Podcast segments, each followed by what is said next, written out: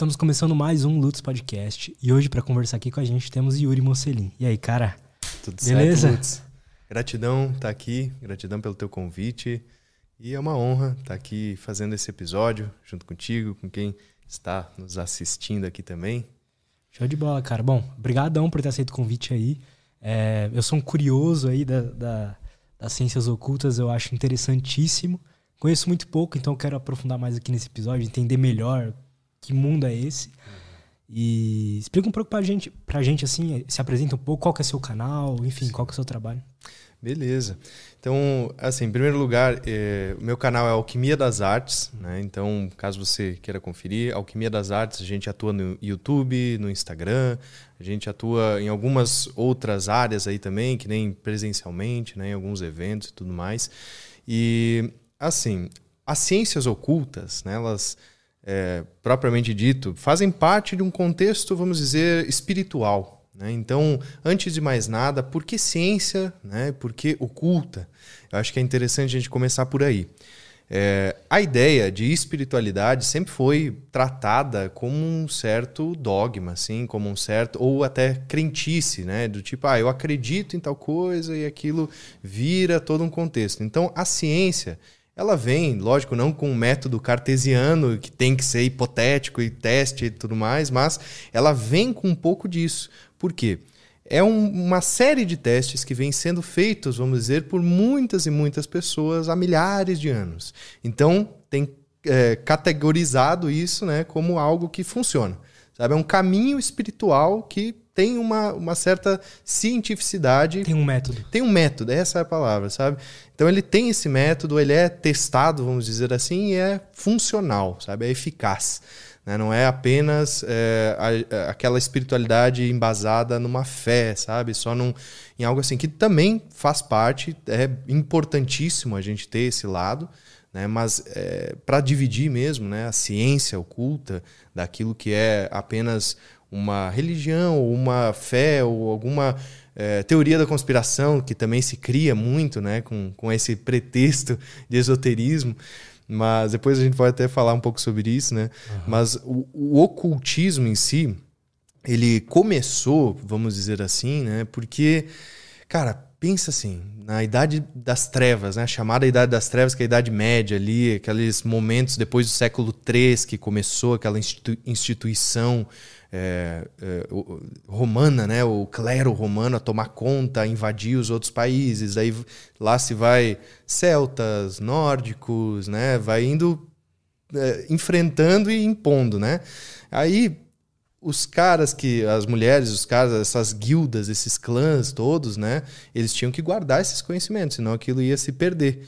Como é o caso dessa cultura celta, que hoje em dia a gente não tem muita coisa, porque eles não tinham escrita, né? Eles passavam de boca ao ouvido. Era uma transmissão oral, que se diz.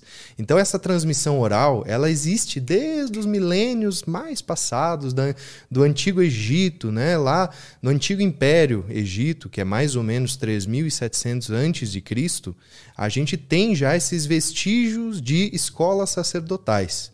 Né? Então, essas escolas sacerdotais, elas vêm se formando já. Uh, quantos, quantos anos dá isso? 5.750, mais ou menos? Vamos dizer assim. Uh, tudo, 5 mil anos. É, né? mais 5 mil anos, essas escolas já estão se formando, já estão fazendo.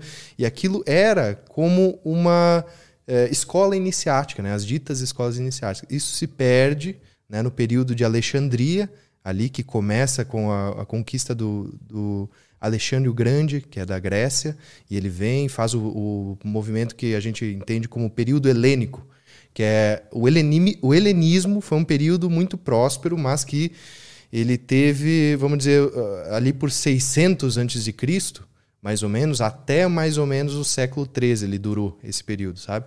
Então é, foi uma conquista que Alexandre o Grande fez ali no norte do Egito, da África, por ali, aquelas regiões da Arábia. Então ele integrou e ele tinha uma filosofia um pouco diferente, que era assim: vocês podem é, comungar aqui, ó, judeu, árabe, africano, europeu, todo mundo pode fazer aqui uh, os seus estudos, mas a língua padrão tem que ser o grego. Então começou a se traduzir tudo para o grego. É, aquele grego bem antigo, bem arcaico ainda, né? Então foi tendo esses manuscritos, sabe? Foi tendo todos essas, esses vestígios que a gente consegue rastrear, né? Só que aí teve a queima da Biblioteca de Alexandria, um episódio muito famoso, assim, dentro do, dos, do contexto esotérico, que foi quando teve esse começo da invasão, vamos dizer, é, apenas religiosa para conter esse conhecimento, que envolvia astronomia, né? envolvia várias outras ciências que estavam se desenvolvendo naquela época, mas que era heresia, vamos dizer, sabe? Então, o, o, as vertentes filosóficas é, encontraram refúgio na Arábia. Então, todo esse lado hermético da coisa, né, o ocultismo em si, começou a fugir para a Arábia. E ali eles encontraram uma certa é, moradia temporária, sabe? Porque ali eles foram acolhidos. E até o século IX eles ficaram por ali.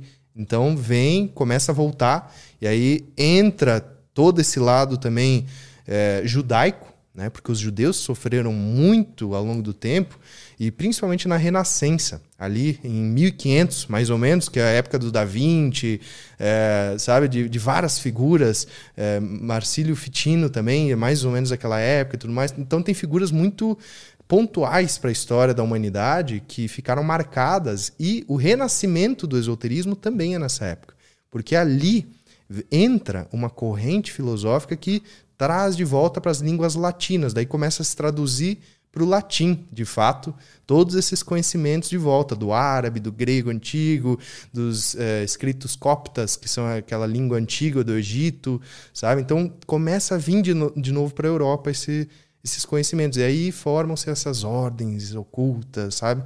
Todo esse outro lado aí. Mas por que, que é oculto? Por que não é como se fosse uma religião, por exemplo? Algo que as pessoas aderem? Por que, que não é. Uh, entre aspas, fácil. Uhum. Porque assim, ó, esse é um. É, veja bem, as religiões surgem principalmente como uma forma de conter também uma, uma população, né? como uma forma de poder. Então, é bem delicado isso, na verdade, mas falando bem sinceramente, assim, a religião, por exemplo, é, é, o catolicismo ortodoxo ele vem de uma forma incisiva, como eu já falei, dominando, né, com essa, essa ideia de dominação. E aí essas é, outras vertentes precisam achar refúgios, né, inclusive judaísmo, por exemplo. Então, é, na Alexandria mesmo, teve essa caça, vamos dizer, caça às bruxas dos, é, do pessoal que era filósofo lá, sabe? Que não era nada demais, era filósofo só. Eles só olhavam para as estrelas, para a natureza, para tudo e tentavam achar a resposta, sabe? Só que aconteceu isso, logo depois aconteceu a caça às bruxas aos judeus, porque não acreditavam no mesmo Salvador dos, né, dos católicos ali, dos cristãos nesse caso, né? Mas é, aí começa esse desenvolvimento cultural do cristianismo, que aqui no Ocidente, principalmente, a gente tem majoritariamente essa vertente, né? E ela se sobrepõe sobre as outras. Então, na Idade Média, isso era pena de morte, né? Se você falasse alguma coisa que estava fora do contexto, você morria, você era queimado, você era enforcado, você era guilhotinado, sabe? Então, não tinha como, era uma questão de sobrevivência mesmo, sabe? Se você quisesse estudar isso e não morrer, você tinha que é, fazer de uma forma muito oculta, muito esotérica sabe? Então, os próprios judeus, eles foram expulsos da Espanha, né, numa Inquisição espanhola, lá por 1500 mais ou menos também, que é na época do Renascimento, não, não me recordo agora as datas.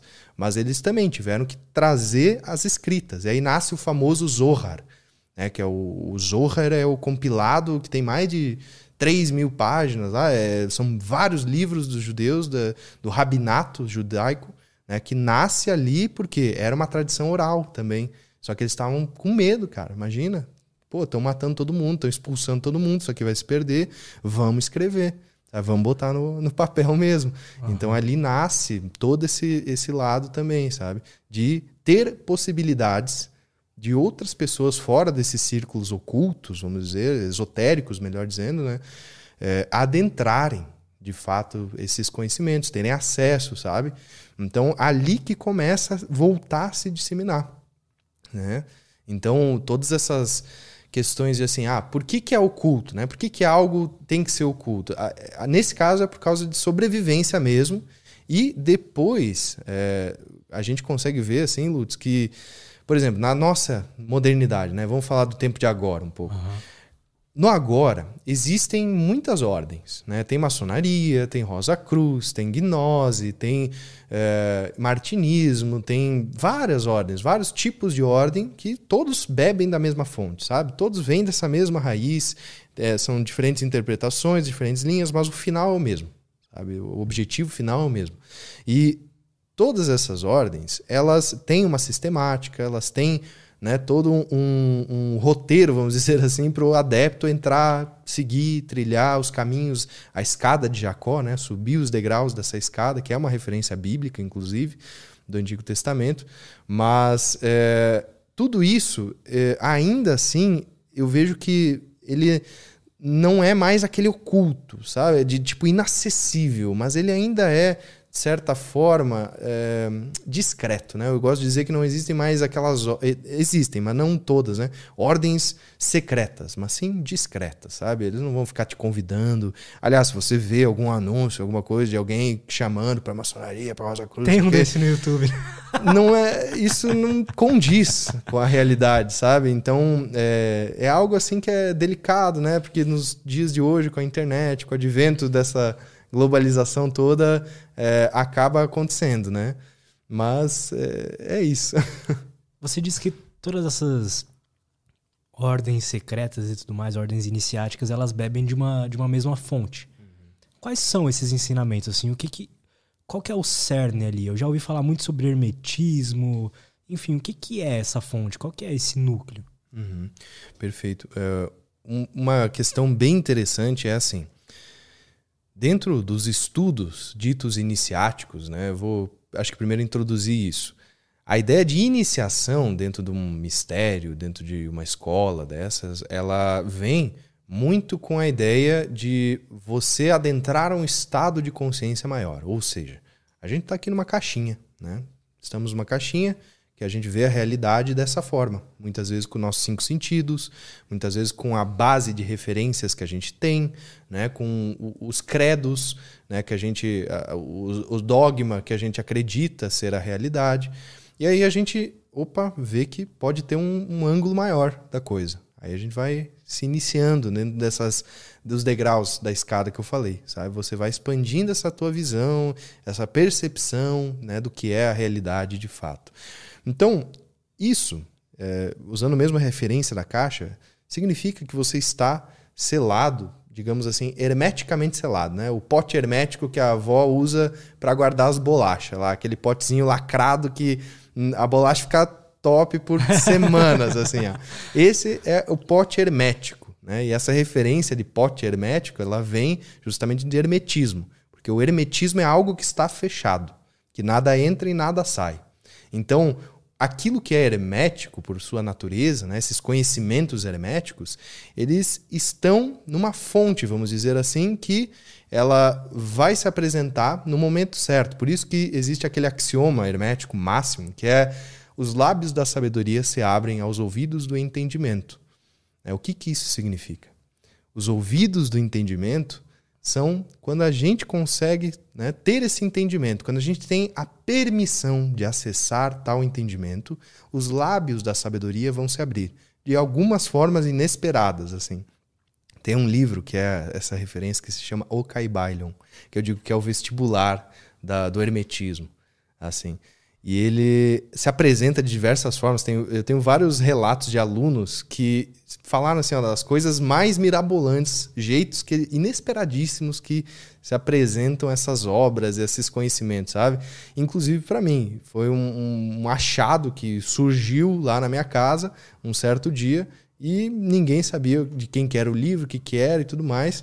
E apareceu, sabe? Então são coisas assim, ó, que vão pontualmente aparecendo. Ó, pessoas situações, sabe? Às vezes algum convite inesperado, às vezes alguma, é, enfim, um momento da sua vida que você, sabe, tem uma epifania e aí você acessa uma vontade, eu quero saber mais, eu quero descobrir o que, que tem por trás desse véu de ilusão da Matrix, dessa coisa toda. E aí vem lá o, Morpheus, vamos dizer, né, com a pílula vermelha e te apresenta assim, às vezes é uma pessoa comum, às vezes é alguém da sua família, um amigo, uma amiga, sabe, alguma pessoa próxima ou muito distante que aparece assim para você e te dá uma chave. Sabe? Então, para quem tem os ouvidos atentos, a sabedoria hermética ela sempre está espreitando ali, sempre está por perto, sabe? Então, esses estudos toda toda a origem dele vem do, do conhecimento hermético? Vem Sim. do hermetismo lá, do Hermes Trismegisto, essas coisas?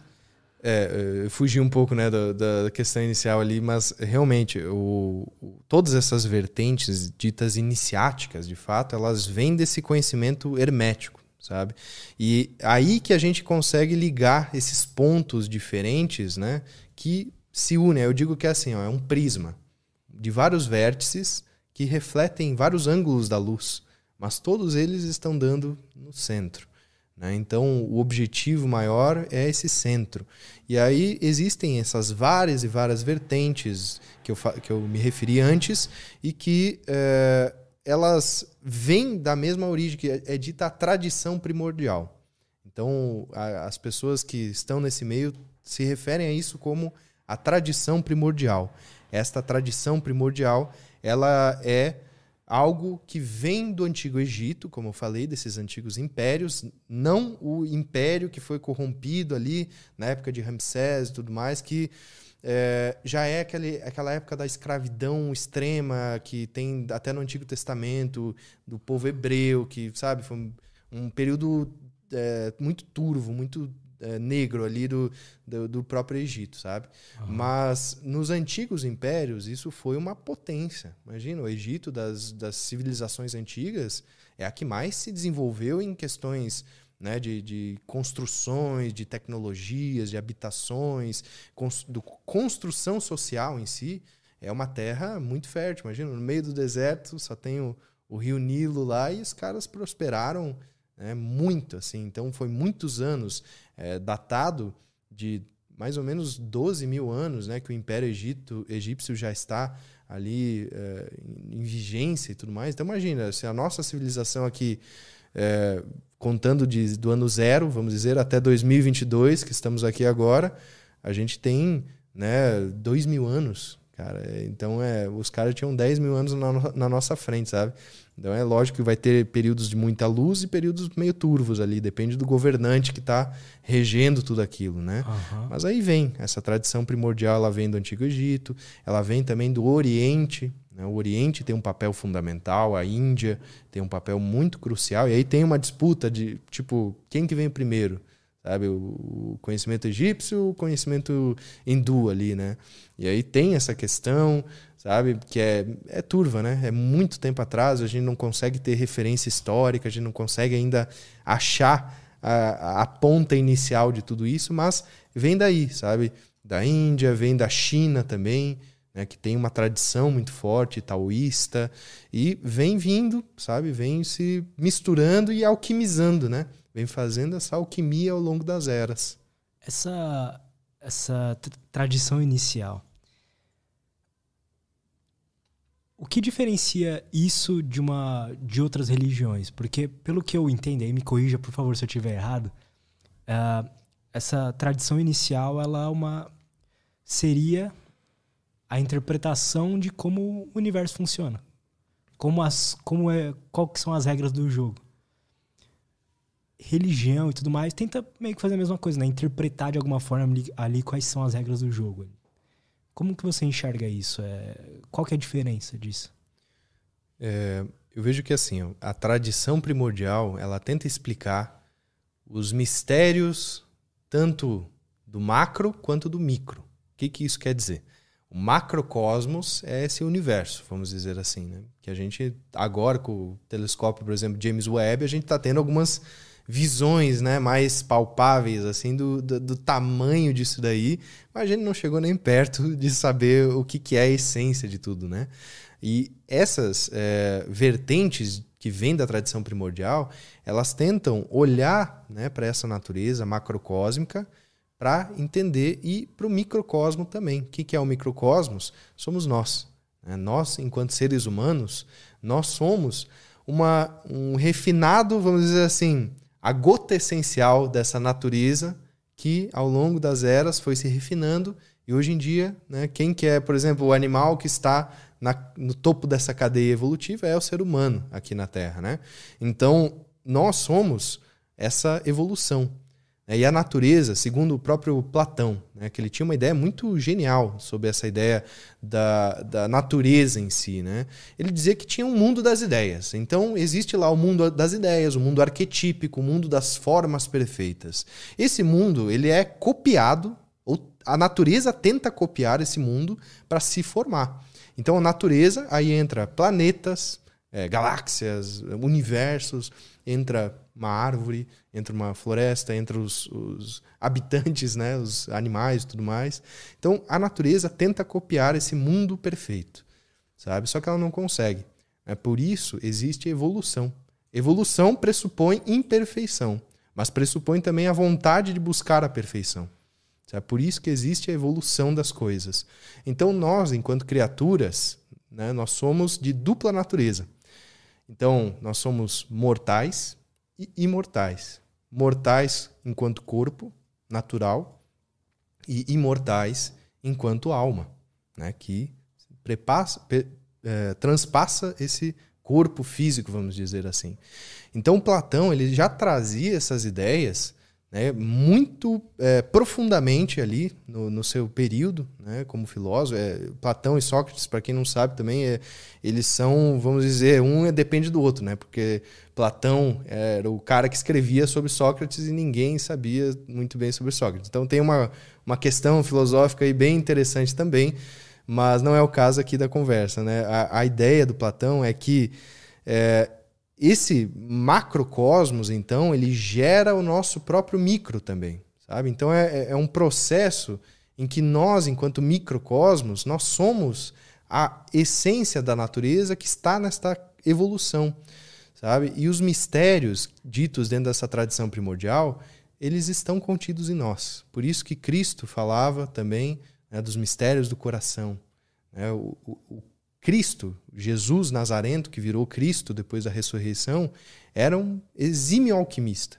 Exímio alquimista. Conseguiu sintetizar na obra máxima ali das suas palavras a simplicidade né, perfeita das coisas e entendeu que o portal era este coração. Né? Então, por isso que os mistérios eles se ligam do macro para o micro, do micro para o macro. E aí Hermes Trismegisto também tem um axioma sobre isso, né? Tudo que está em cima é como que está embaixo. Tudo que está dentro é como que está fora. É para cumprir os mistérios de uma única coisa. O que, que é essa única coisa? É justamente essa matéria-prima, essa essência que é intocável, que o Platão trouxe como a ideia arquetípica perfeita, que a gente tenta chegar, né, mas não consegue. Sabe? Então, existe essa essa questão evolutiva, essa questão do, dos mistérios maiores, dos mistérios menores, daquilo que está no macro, daquilo que está no micro, sabe? E nessa ressonância de observar a natureza. Né? Primordialmente, o hermetismo, as filosofias né, tradicionais, vamos dizer assim, elas buscam observar a natureza. É na, é na natureza que a gente consegue enxergar esse, ter esse vislumbre né, de sabedorias e aí entender esses mistérios, de fato, sabe? Então a natureza, não digo só externa, mas a, no, a nossa natureza interna também. Essa é, essa é profunda a nossa natureza interna, sabe? É, é como se existisse já uma sabedoria, um, um, um jeito que as coisas funcionam e a gente está tentando descobrir isso, né? A perfeição. É algo assim? É, a, a sabedoria em si, é, acredita-se que ela né, já está aí. A gente que tem que perceber ela. Então as coisas elas já estão, elas já acontecem. Existem planos que a gente não vê, que o nosso espectro de cores, que o, o nosso olho capta, né, existe o infravermelho e o ultravioleta. Então são as cores para além do nosso espectro aqui. Uh, nossos ouvidos, né? A gente consegue escutar de 20 a 20 mil hertz. Né? Então, tem limitações nos nossos sentidos, mas será que as limitações nossas são as limitações do universo? Acredito que não, né? Então, as frequências já existem, sabe? Essas vibrações, essas ressonâncias, elas já estão aí. Só que a gente não consegue perceber. É um exemplo claro disso é, por exemplo, você liga o micro-ondas. Você enxerga os raios do micro-ondas esquentando a comida? Não, não, enxerga, porque eles, né, eles estão numa frequência, num espectro que o nosso olho não capta. Raio-X também, você não, não enxerga as ondas né, de, de raio gama, se eu não me engano, raio-X e tudo mais. Né? Então, é, tudo isso são ondas. O Wi-Fi, tudo isso existe, a gente não consegue perceber, sabe? Então, é, é, isso é um exemplo. A tecnologia, né, ela tenta também imitar esses processos, vamos dizer, da natureza, e através dessa imitação, como o Platão já nos disse, né, a gente vai tentar imitar, a gente vai desenvolver tecnologias. Hoje em dia, nós temos uma base tecnológica, que é o silício, por exemplo. O silício tem quatro ligações químicas, o carbono também. Né? Qual que é a base da vida? Carbono. Então, a nossa base de vida é uma base quaternária. A base da nossa tecnologia atual também tem essa mesma base, sabe? Então a gente tenta imitar, de certa forma, manipular elementos, eh, compostos químicos para fazer ali um, um, organismo que vai cumprir alguma atividade específica. Então, né, nós também temos essa questão de imitar, evoluir, né, aperfeiçoar e cada vez isso me fascina assim do ser humano ser esse ser criador assim de criar coisas, porque sei lá um um rato não faz isso, né? Ele não quer criar, melhorar habilidades e fazer as coisas, as coisas saírem do nada, né? Isso é interessante e aí entra naquilo que eu tinha falado antes, que a gente tem dupla natureza, uma natureza mortal e uma imortal. Né? E aí entra um pouco dessa ideia de que, cara, que animal que vai fazer alguma coisa sem uma recompensa imediata? Só o ser humano para fazer isso sabe? Porque não, não tem assim um, um animal, seja mamífero, seja o que for, sabe, que vai é, executar uma tarefa para ter uma recompensa futura que pode nem vir. Sabe? É tipo nós, assim, a gente tá trabalhando, tá estudando, né, tá indo atrás de algo que é impalpável pela fé, bem dizer. É porque a gente acredita no resultado que aquilo vai ter. Então, essa é uma característica que ela é muito única da nossa raça, vamos dizer, enquanto seres humanos, sabe? E isso nos diferencia muito. Aí entra todo o aspecto da vontade. A vontade é a chave, vamos dizer, a porta para que a gente entre nesses mistérios, sabe? Porque é, a vontade, ela difere do desejo. O desejo é animal. O desejo de procriar, desejo de sobreviver, de ter um abrigo, de ter comida, de ter água limpa, de ter pertencimento social. Tudo isso são desejos animais. Né? Inclusive, dentro do, das culturas é, ditas mais hindus, né, eles têm uma é, constituição septenária que é excelente também para vislumbrar um pouco melhor esses corp corpos de desejo. Eles dizem que assim, a gente tem um corpo físico, né, em primeiro lugar. Esse corpo aqui que a gente está é, atuando aqui, o nosso cavalo, vamos dizer. Aí, o segundo lugar, nós temos um corpo prânico, né, que é um corpo, vamos dizer, de energia, o prana, esta energia. Terceiro lugar, nós temos um corpo que é o duplo etérico, que seria quando a pessoa faz uma projeção astral, tem um sonho lúcido, ela está usando esse corpo, que é o duplo etérico. Aí, depois, para fechar o quaternário inferior, nós temos o kamas, que é traduzido em forma literal, vamos dizer assim, corpo de desejos ou a mente de desejos, que é as questões que nos fazem né, prosperar a, a, nossa espécie aí, né? Depois disso, nós temos um, uma força trina, né? O triângulo ele aponta para cima naturalmente, das bases, das polaridades volta para o uno. Então, depois dos quatro, essa força trina, que é o manas, que é esta mente elevada, que aí ir, a vontade de buscar ser uma pessoa melhor, a vontade de adentrar este mistério maior da vida e não ficar nessa superficialidade na roda dos ratos, né? E depois disso tem o Budi, que é um estado búdico, crístico, um estado de iluminação, vamos dizer, e o Atma, que daí eles trazem muito como Atma Budi, né? que seria esta é, unicidade com Deus, é virar um com todo, sabe? É transcender tudo e todos e todas as coisas. Então, seria o nível máximo dessa consciência, sabe? E isso nos mostra, inclusive, essa questão da natureza, né, mais animal, e a natureza mais elevada, essa busca por ser Buda, Cristo, né? Porque a gente olha para esses avatares, eu acho que assim, o grande problema, vamos dizer, fundamentalista das religiões é que esses avatares são intocáveis. Eles estão em outro nível, inatingíveis, né? Só que, cara, o que eu vejo de tudo isso é que eles deixaram pegadas para que a gente pudesse também se inspirar neles, tentar, né? tentar chegar perto, tentar usar o bom exemplo, as boas virtudes, né? a prática da benevolência, da caridade, trazida muito por Jesus, né? e entrar nesse estado também, sabe? É como um caminho realmente para a ascensão. Então eu vejo muito isso. É engraçado como as religiões e esses ensinamentos têm muita coisa em comum, né? Muito. Tem mais coisa em comum do que a diferença, né? É.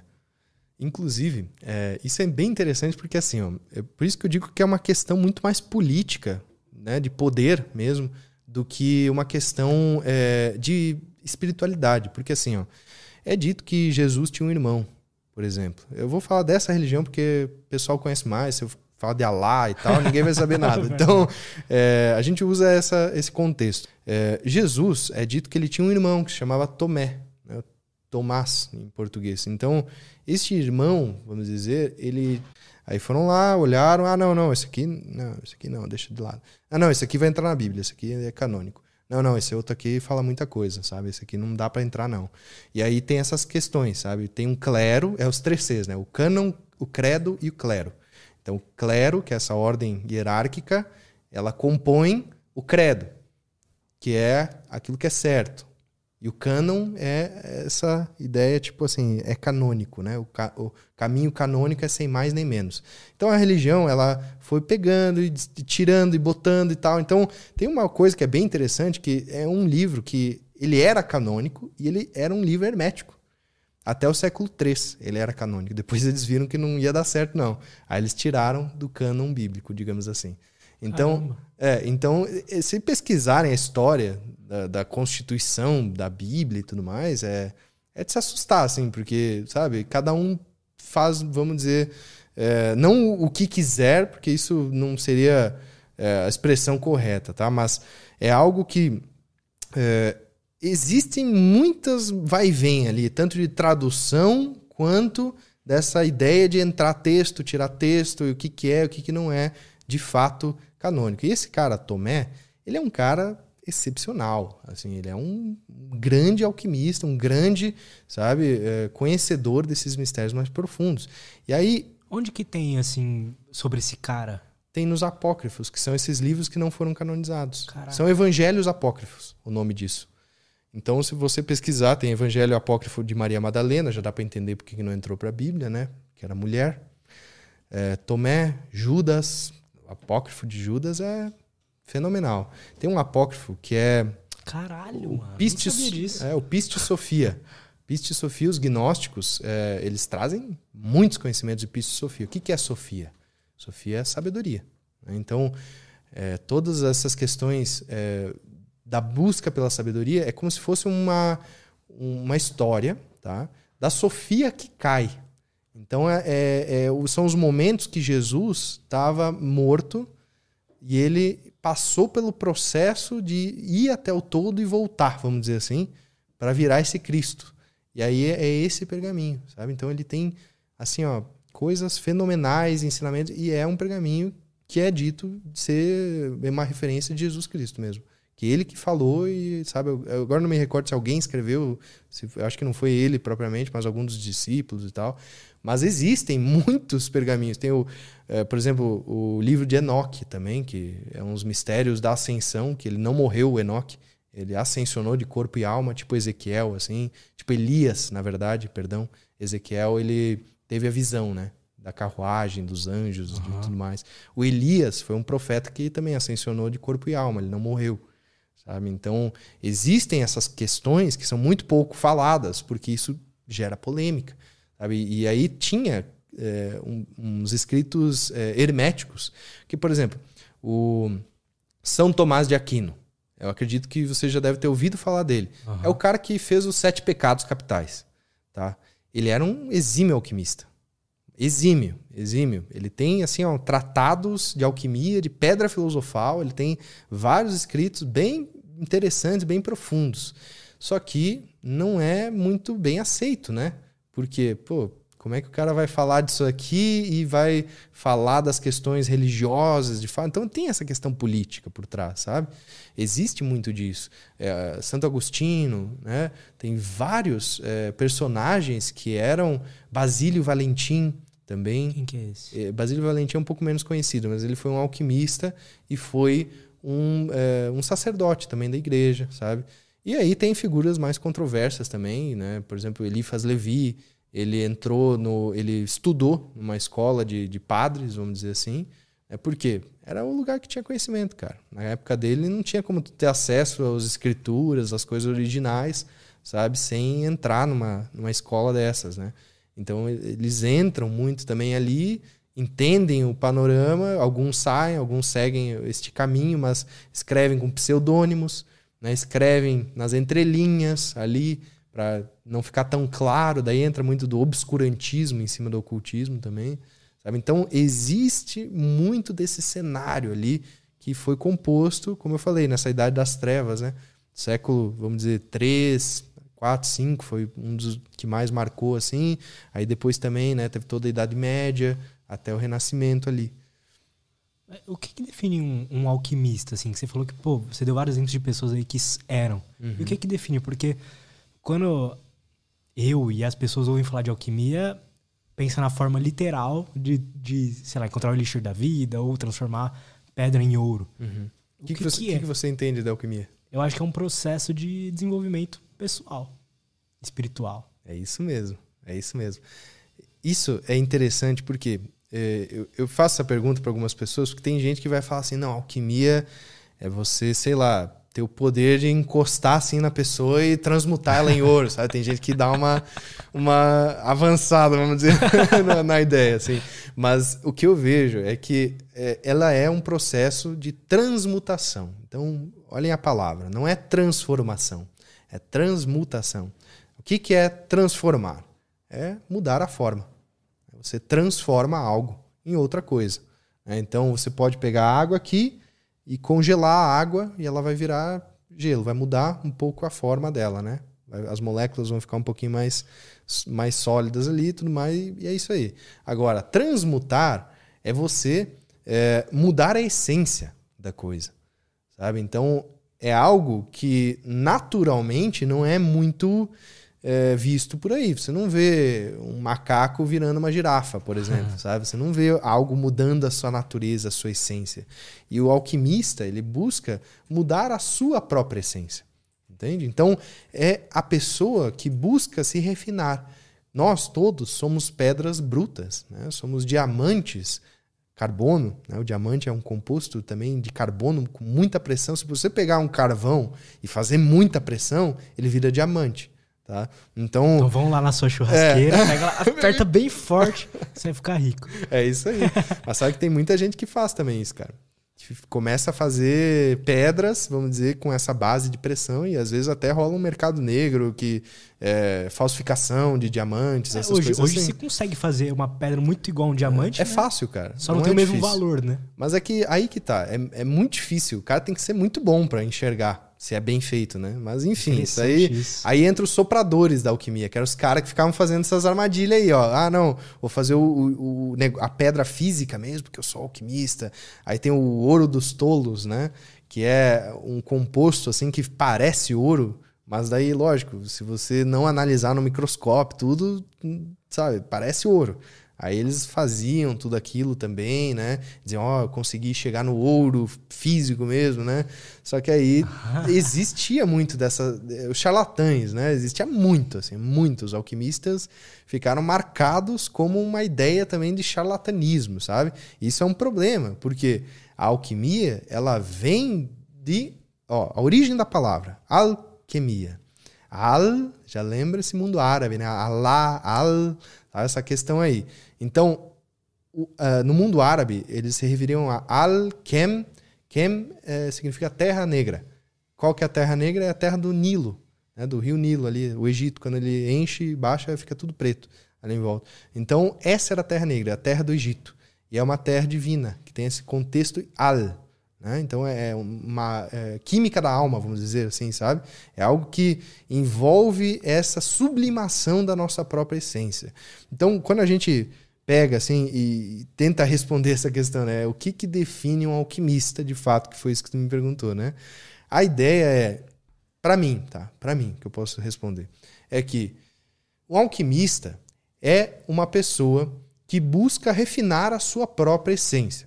É uma pessoa que busca lapidar o seu chumbo e transformar em ouro, ou seja, tudo aquilo que é denso, sutilizar, sabe? E que busca trazer os mistérios do acima e do embaixo e unificar no seu coração. Esse é o cadinho do alquimista, é o coração, que através do fogo da vontade se acende. E ali a alquimia acontece de fato. Então, o que, são esses mistérios? São os mistérios do macro e do micro. São os mistérios que estão no mundo, é, vamos dizer, sublunar, para baixo da Lua, e neste mundo mais é, cósmico, né? num todo maior. Calma, que é muita coisa para processar. Cara, eu, eu acho interessantíssimo isso, mas. O que, que você pode passar pra gente sobre. Pra alguém que queira falar assim, tá bom, beleza, entendi o que, que é tudo isso, uhum. quero me aprofundar nesse conhecimento, assim, porque por exemplo, entrar numa ordem iniciática às vezes não é para todo mundo, né? É. O que você acha? Cara, eu, eu, vejo que assim, eu já entrei em algumas ordens e constantemente me convidam para entrar em algumas e eu sinto que hoje em dia existe uma certa, como é que eu posso dizer, é, é como se fosse um clubinho, sabe, para socializar assim. Existe muito isso. Então tem essa questão muito mais social em algumas ordens, de status também. tem política também. É, né? tem política, tem várias coisas assim. É, eu, não, eu não vou mais entrar em ordens até hoje, amanhã posso mudar, mas enfim. Por quê? Um amigo meu, o Christian, é, ele me falou uma coisa muito interessante. Yuri, você está numa postura, numa posição espiritual que é muito rara, que é alguém que conseguiu acessar os mistérios e não teve voto de sigilo, voto de silêncio. Que dentro das ordens você precisa fazer um voto para ficar em silêncio, não ficar falando as coisas, vamos dizer assim. E ele me trouxe uma reflexão sobre isso, sabe? Porque realmente as ordens te fazem, né, não falar sobre aquilo que tu está buscando e tudo mais, porque é um conhecimento da ordem, eles têm os seus argumentos e tá tudo certo, sabe? Então eu não sou contra ordens iniciáticas, porque é, tem pessoas que precisam realmente de uma didática, de uma disciplina. A ordem vai te dizer, cara, você tem que acordar a tal hora, você tem que meditar, você tem que fazer aqui, tem que ler tal livro, você tem que buscar aqui, sabe? Lê a monografia da ordem, faz aquilo, vai no ritual, vai, faz as coisas. Então, tipo, as ordens funcionam. Sabe? É por isso que elas existem, elas funcionam. Mas eu vejo que é como é, qualquer, por exemplo, amuleto espiritual, pedra, cristal, colar, anel, qualquer coisa. Amuleta espiritual, amuletos, amuleta, é uma muleta para você aprender depois a andar com suas próprias pernas. Então você usa até certo tempo, né, para depois fortificar sua musculatura espiritual e daí você entende algumas coisas, sabe que eu gosto de dizer assim, ó, a gente precisa conhecer as regras desse jogo como verdadeiros profissionais para depois quebrar elas como artistas, sabe? Então a gente precisa conhecer uh, na matriz da coisa como é que ela funciona, respeitar, né, fazer todo o dogma e ritual da, do, da ordem ou da religião em si, para depois você adentrar num próximo nível, para depois você caminhar com as suas próprias pernas e tudo mais, sabe? Então, sobre essa questão das ordens, eu digo que assim, é importante, mas para quem busca o caminho do adepto. O adepto é diferente um pouco do iniciado que eu falei no começo do nosso podcast, porque assim, o iniciado pressupõe que você passou por uma iniciação. O que, que é iniciação? Quem aí foi batizado? Né? Se você foi batizado, batizada, você passou uma iniciação. Né? Talvez sem o seu consentimento, mas você passou. Então, é, isso é uma iniciação. Você é apresentado aquela força, aquela egrégora e tudo mais, sabe? É, agora, um adepto é aquele que busca Então, se a gente é adepto àquilo, eh, eu sou adepto ao caminho do amor e da verdade, por exemplo. Então, eu busco na minha vida isso, sabe? Então, os conhecimentos também vão vindo conforme eu vou buscando. Então, este caminho do adepto, de fato, ele já é para quem está com aquela vontade mais firmada, que não vai fraquejar qualquer sabe, situação, porque isso acontece. No começo da caminhada é normal a gente passar por algumas dificuldades, né? As ordens dizem as ordalhas que aparecem, as, as barreiras, as pedras no caminho, sabe? Todas essas coisas que nos fazem sair, parece que desse rumo, porque é um teste, sabe? Não é para qualquer um, não é só para quem quer, sabe? Para quem realmente está pronto. E eu não digo nem quem merece, que aí tem uma chave também. A gente pode merecer, as coisas, inclusive carro, casa e apartamento. A gente pode merecer eh, fortuna, sucesso, fama, o que quer que seja. Mas, cara, será que você está preparado para assumir tudo isso e não criar mais karma para sua vida? Não sair do caminho, não se desviar? Como assim? Cara? Entende? Então, tipo assim, ó, é, nós trabalhamos com a internet, né? Nós, tipo, tem essa questão de seguidores, de engajamento, né? Aliás, se você está assistindo aqui, Deixa um likezinho, comenta aqui. Se inscreve. É isso aí, para fazer esse conhecimento né, se expandir também. E tudo isso é, gera um, uma sequência, vamos dizer, de também atitudes. Por exemplo, se você começa a bombar, esse podcast que bombou, não sei o quê, sabe? Aí você quer fazer mais. E aí você vai se envolver mais com aquilo, sabe? Mas será não estou questionando nada de você, só um exemplo. Uhum. É, será que é o caminho da pessoa fazer aquilo de fato, sabe? Às vezes a pessoa está forçando a barra para que aquilo aconteça. Eu quero fazer acontecer, eu quero ganhar promoção no meu serviço, eu quero seguir esse caminho e a pessoa entra naquele vórtice de, sabe? Ela direciona tudo, todos os esforços da vida, ela esquece família, esquece namorada, esquece namorado, esquece filho, esquece tudo, saúde, né? A pessoa não, não come direito, não vai, não faz um exercício, não faz nada, que ela tá com todas as forças naquilo, sabe? E aquilo talvez não seja a verdadeira vontade da pessoa, não seja a missão dela de fato, mas é algo que ela quer conquistar, sabe? Então existe o cárcere da conquista e da luxúria, que nos cercam em vários momentos da nossa vida. Sabe? Então, por isso que eu digo assim, ó, às vezes a gente tá merecendo, a gente tá dando duro, cara, a gente tá fazendo e tal, mas às vezes, se a gente for multifamoso, multimilionário, não sei o quê, em algum momento a gente pode se desvirtuar. E a obra de Deus é muito perfeita. Então, ela vai também nos dar aquilo que a gente precisa na hora certa, sabe? Por isso que eu digo assim, é, se você está querendo começar desde um caminho iniciático, um caminho do adepto, vamos dizer assim, ou na alquimia, que nem tu comentou antes, né? Ou até assim, cara, eu quero empreender em alguma coisa, quero fazer um negócio acontecer e tal, sabe? Entra num estado interior, medita bem sobre aquilo, sabe? Veja se aquilo faz sentido realmente é, dentro da, da, da tua do teu conjunto de virtudes e valores, sabe? Tem pessoas que às vezes querem ter um trabalho dos sonhos, não sei o quê, mas a virtude principal dele é a família, por exemplo, é passar tempo com a família. E aí ele, ele se desvirtua daquilo que ele acredita para perseguir esse sonho. Entende o que eu digo? Então, isso é, é essa questão de, tipo, é, precisar. E às vezes a pessoa merece. Sabe? Pelo esforço, ela merece. Só que talvez não seja o que ela está tendo permissão para acessar. Eu tenho a impressão que a gente nem sabe o que a gente quer direito, assim. Então, é difícil você tomar uma decisão correta sobre o que caminho você quer tomar. É o que eu sinto, pelo menos. Eu, e eu sinto algo interessante também, que as decisões que mais me alegraram, me deixaram mais feliz, foi quando eu tava no momento mais clean, assim, espiritualmente tal, eu, bem comigo mesmo, parecia que eu sabia a resposta certa do que eu deveria fazer, sabe? Uhum. Eu sempre tento voltar para esse estado. Eu, por isso que eu acho muito interessante, assim, eu já caminhei por por várias religiões, assim, eu nunca fui de ir pra igreja, nada do tipo, mas há um tempo atrás comecei a, a me interessar pelo cristianismo, mas eu já também me interessei por um montão de outras coisas. E aí é, eu sempre tento voltar para esse estado de, de calmaria mental, de tipo saber o que, que eu devo fazer, sabe? Por isso que eu acho interessante essa questão de, de alquimia, desse esses conhecimentos primordiais aí. Uhum.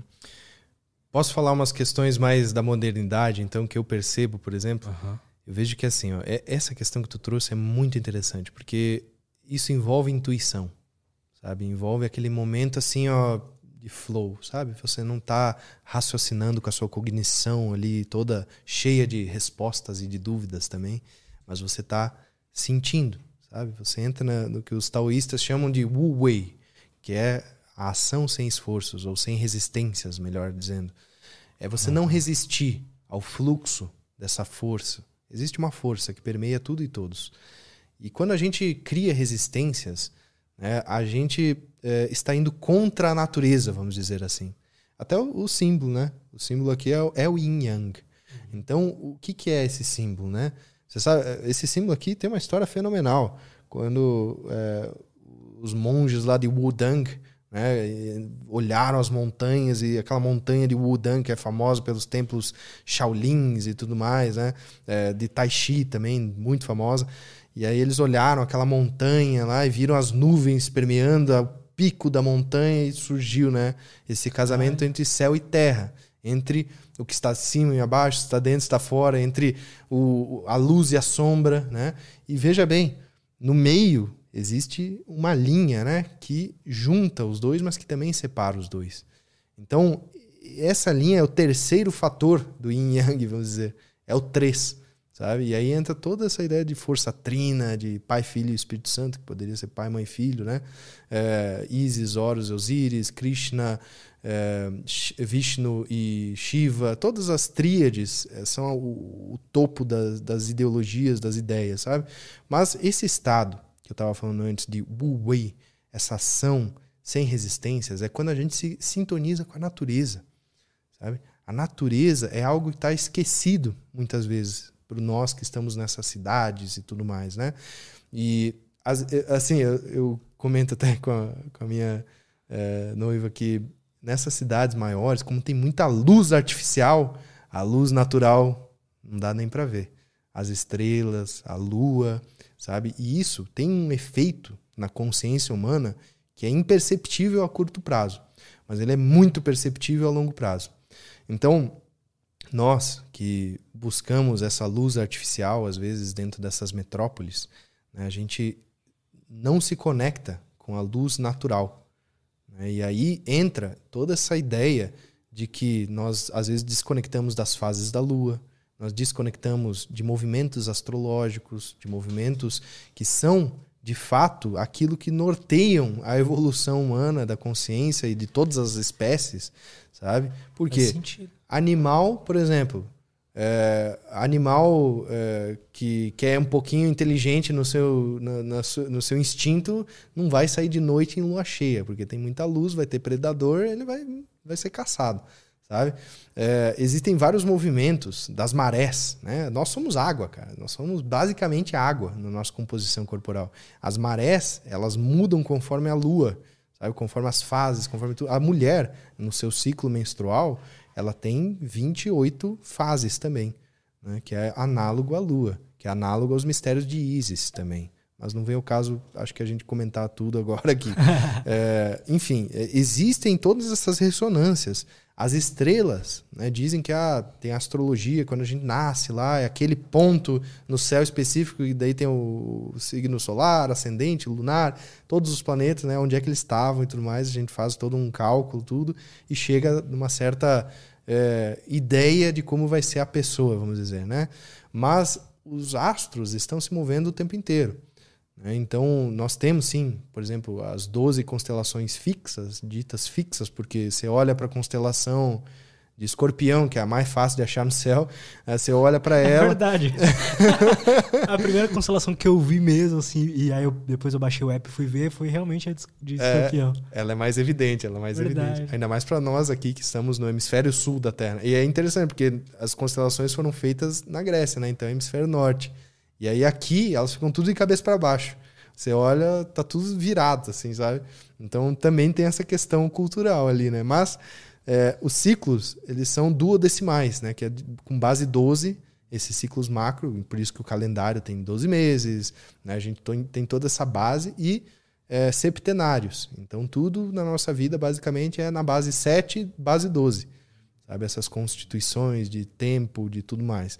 Então, a gente entrou, a gente começou bem. A gente olhou assim, ó, quantas falanges tem no dedo aqui, ó? Uma, duas, três, quatro, cinco, seis, sete, oito, nove, dez, onze, doze. E esse é o opositor que conta, né? Então, tem 12, tá? 12, 24, 36, 48, 60. Opa, fizemos um, uma base aqui cronológica, tempo, beleza. Sete dias da semana, porque sete astros da astrologia clássica é, que eles contavam, por exemplo, Sol, Lua, era considerado esses astros pelas suas influências. É, Marte, Vênus, Júpiter, Mercúrio, Saturno. Estes eram sete astros visíveis a olho nu, que eram os errantes, que eles diziam. Aí tem todos os mitos gregos e tudo mais. Porque você olha para o céu, você vê que tem as 12 constelações fixas, que elas estão sempre igual, vamos dizer. Elas não ficam se transpassando uma em cima da outra. E tem os sete errantes, que são esses caras que ficam é, viajando aí no céu noturno, sabe? Uhum. São esses sete planetas clássicos, né? E aí tem toda essa composição da observação natural que gera um, um organismo social, cultural, é, ideológico. Você falou da, das escolhas certas antes, né? Como que eu sei das escolhas Das virtudes, né? As virtudes vêm da onde? Vêm justamente dessa ideia planetária. Vem justamente dessa observação. Por que, que Marte é vermelho? Ah, é porque tem ferrugem. Né? Tem, tem, tem esse, essa ideia. Ah, o que, que é a propriedade do ferro? Sabe? Aí você para e pensa e faz as analogias. Por que, que o ouro, os alquimistas buscavam ouro, por exemplo? Porque o ouro é incorruptível. Né? O ouro não oxida. O ouro transmite eletricidade muito bem. É, os cabos de microfone, tudo isso de ouro é excelente. O ouro, ele não, é, vamos dizer assim, se corrompe. Né? Você encontra ouro na natureza, ele está às vezes misturado com alguns outros, mas você faz um processo ali, ele fica perfeito. Ele não se corrompe sabe? Então tem toda uma, toda uma questão de analogia né, do, dos metais com os planetas, dos planetas com nós, com as influências, com toda essa ressonância que a gente acaba parando de observar, sabe? Então nós, enquanto natureza humana, a gente evoluiu, desenvolveu tecnologia, desenvolveu base cultural, social, base de todas as formas e aí esqueceu da origem, entende? A gente esquece dessa natureza e fica olhando só para uma ideia, é, vamos dizer assim, de, de que espiritualidade tem só base na fé, sabe? Não tem base na natureza. Mas, na verdade, a base é a é natureza, natureza, sabe? É, é, esse é o ponto. A base é voltar a observar a natureza, voltar a entender esses ciclos. E aí começar a estruturar as coisas a partir daí. Sabe? Inclusive, é, se tu me permite falar já outra coisa, é, tem um cara que é muito famoso, que o pessoal deve conhecer, que é o Carl Gustav Jung. O Jung ficou conhecido como o criador da psicologia analítica, né? deu uma briga ali com o Freud e surgiu a psicologia, psicologia analítica, que afinal de contas não era tudo na base da libido e tudo mais. Né? é, brincadeira, né, gente? Mas é, o Jung, ele era discípulo do Freud, daí depois ele começou a ver que existia esse mundo arquetípico, existia essas ideias que o Freud desconsiderava, né? E ambos eram... Uh, Jung não era judeu, mas o Freud era judeu, né? Então tinha essa questão também de uma certa, talvez, renegação, talvez, do judaísmo, não sabemos ao certo, mas tinha uma certa uh, questão de não querer olhar para o divino, sabe? E o Jung, ele já tem outros olhos, ele olha com essa ideia mais alquímica. Então, o Jung, assim como Isaac Newton, assim como vários outros cientistas e pessoas renomadas, estudaram Tábua de Esmeralda, estudaram Corpus Hermeticum, estudaram os manuscritos alquímicos clássicos, estudaram várias obras alquímicas e dali tiveram as epifanias. Né? E aí, eu já volto no Isaac Newton porque também é bem interessante. Mas o Jung traz uma ideia que é fundamental, que é Lumen e Lumen Naturae que, que é isso? Lumen é a luz de Deus. E Lumen Nature é a luz da natureza. Então ele trabalha com essas duas ideias, de que a gente tem que trazer isso aí, as duas, não dá para renegar uma ou outra. Sabe? Aí volta o simbolismo do ouro. Por que, que ouro é amarelo? O que, que é o amarelo? É, é a mistura do azul e do verde. É o que, que representa cada um, vamos dizer assim, Tá certo ou não? Mas, enfim, o, a ideia é que representa essa ligação céu e terra, sabe? Representa essa ligação é, daquilo que está em cima e daquilo que está embaixo. Sabe? Por isso que os reis usam a coroa na cabeça também, né? Tem toda essa simbologia, desde os primórdios, sabe? Quais são os princípios herméticos? Os princípios herméticos, é, dentro do Caibalion, que é esse livro que a gente até comentou antes, né? ele vai ter sete princípios herméticos. Então, é o princípio do mentalismo, da correspondência, princípio da vibração, princípio da polaridade, do ritmo, da causalidade e do gênero. Né? Então, esses sete princípios são basicamente como leis universais que formam todas as, as ideias, todas as coisas, sabe? Então, essas leis universais elas é, funcionam como diretrizes, sabe? É, a primeira vai dizer assim: é, o todo é mente, o universo é mental. É isso, essa é a lei. E aí, o que, que isso quer dizer? Sabe? Opa, o todo é mente, o universo é mental. Então, se o todo é a mente, ele está dizendo que tudo que há neste universo inteiro que a gente desconhece faz parte da mente de um criador, vamos dizer assim, sabe? E tudo o que está ali está dentro desse criador, ou é este criador, na sua essência. E aí entra toda essa questão de tipo, será que o criador e a criação estão separados? Mas uma criação não pode existir sem criador e um criador não pode existir sem criar. Um artista não é artista se ele não faz a sua arte. Então tem essa ideia. Sabe? E aí existe toda essa constituição filosófica, é muito mais filosófico isso do que religioso propriamente dito. Ah, lei de correspondência, tudo que está em cima é como que está embaixo. Aí começa a entrar essas é, ligações, essas ressonâncias e tudo mais. Lei de vibração, tudo vibra. Né? Nenhuma, nada está parado. Então, o que, que ele quer dizer? Uma pedrinha, qualquer coisa, está se mexendo. As moléculas estão vibrando. Sabe? É um princípio que depois a física e tudo mais vai começar a, a trabalhar Verdade. isso aí, sabe? E o, o que, que é. Eu vejo o pessoal muito da, do ocultismo falando sobre a cabala. O que, como tu enxerga isso?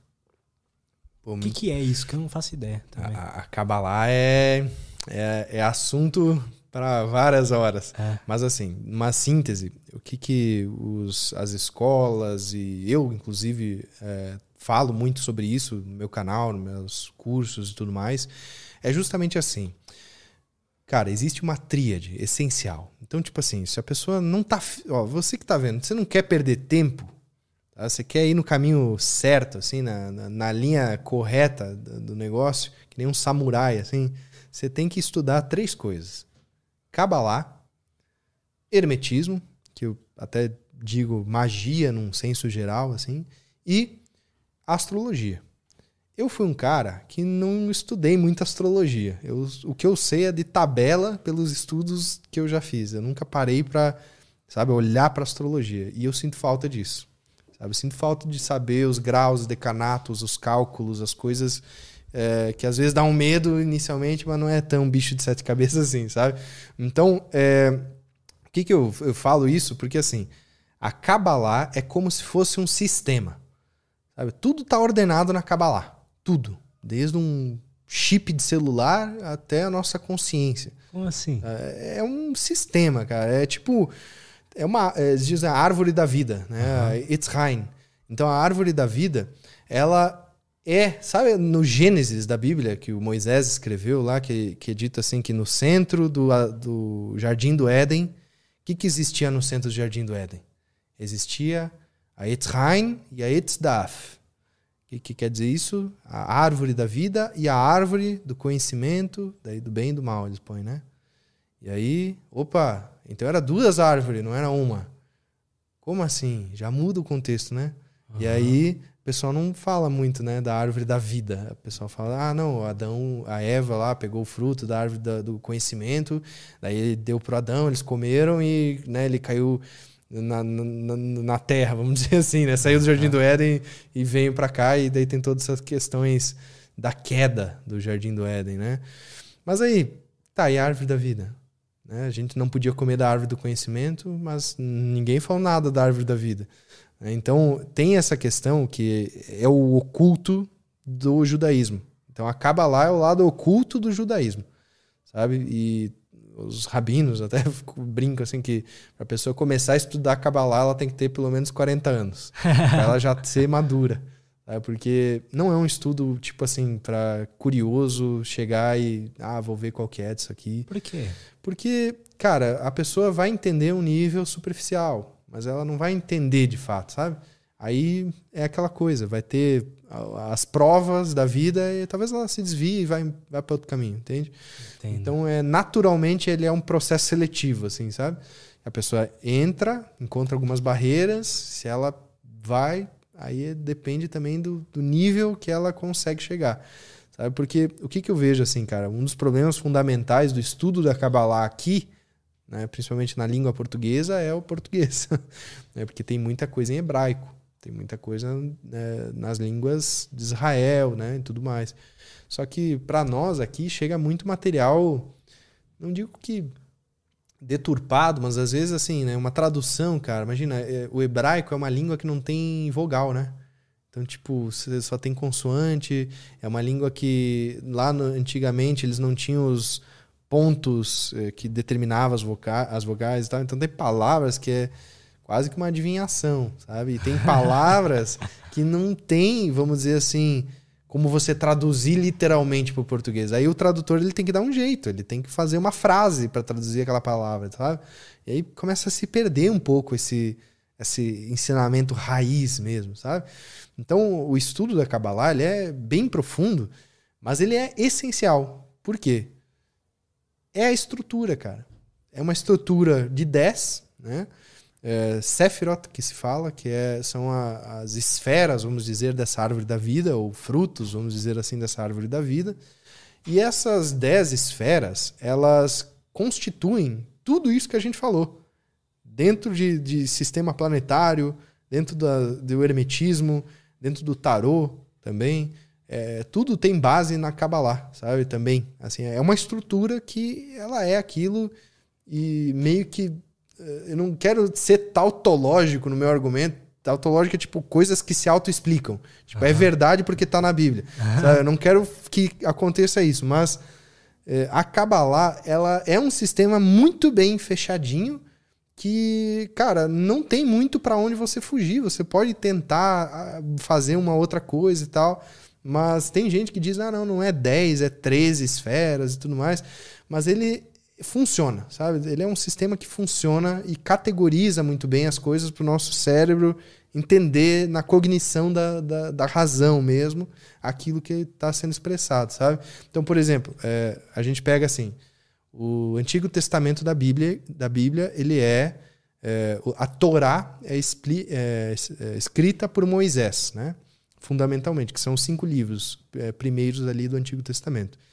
Esses cinco livros eles têm níveis.